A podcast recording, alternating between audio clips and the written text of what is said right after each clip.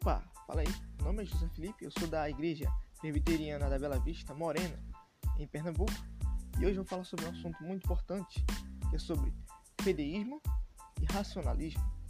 Eu não vejo muito os youtubers comentarem por aí. Então eu, eu decidi comentar esse assunto com vocês. E o tema de hoje, esse podcast sobre teologia, eu vou trazer o racionalismo e o fideísmo. Primeiro eu vou começar a falar sobre o fideísmo. O fideísmo, ele vem do termo latim fide, que significa fé. Em geral, o fideísmo é caracterizado pela negação, ou talvez pela tentativa de negação de qualquer evidência, fundamentado ou argumento racional que possa servir de garantia ou alvo para o conhecimento de Deus. Bem, segundo o filósofo José Messer, o fedeísmo é a doutrina que sustenta a importância da razão para alcançar certas verdades e consequente necessidade da introdução da fé. Ou seja, fedeísta é, portanto, aquele que defende o ponto de vista que a fé é suficiente para garantir ou realizar o conhecimento de Deus, certo? Em suma, em deixar-se o lado da razão e priorizar a fé isso daí é o fedeísmo. Mas o que é o racionalismo? O racionalismo é do termo vem latim ratio, que significa razão. Ao contrário do fedeísta, o racionalista é aquele que se esforça para encontrar razões e evidências, ou indícios que sirvam para fundamentar o conhecimento de Deus.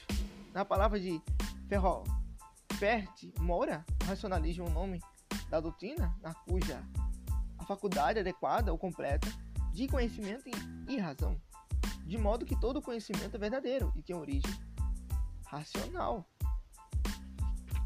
Mas, segundo o filósofo João Madureira, o ponto de partida de expor o conceito de inteligência humilhada entre dois sistemas, o fedeísmo e o racionalismo.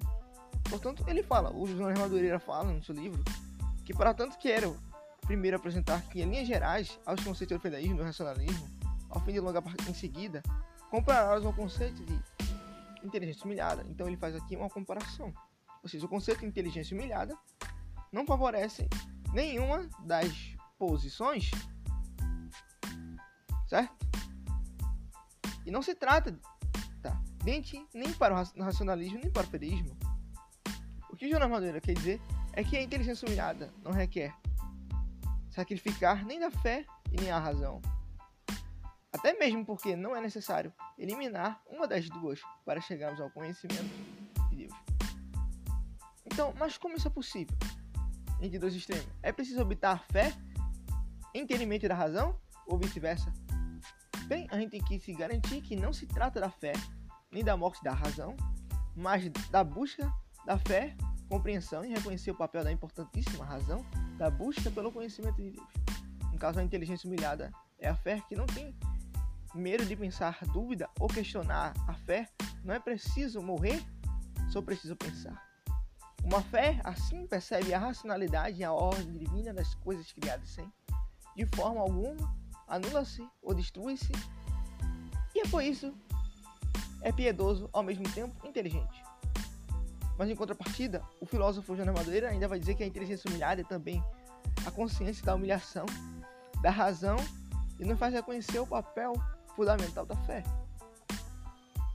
Ou seja, a razão não precisa morrer, só precisa dobrar o joelho.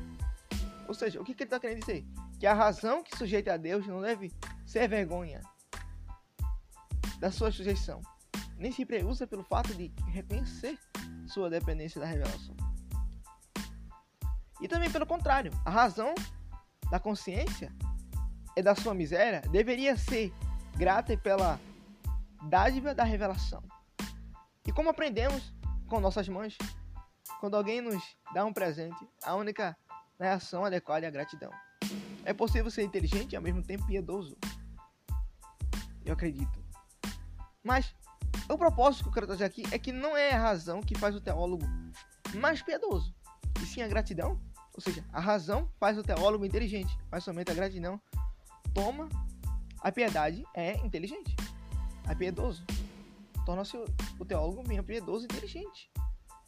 Então, o que eu estou querendo dizer é que, importante, não passe de uma piada, um gosto, a ideia de que Deus dá duas ou uma, ou você é piedoso ou você é inteligente. Os dois ao mesmo tempo não dá. Isso não é verdade.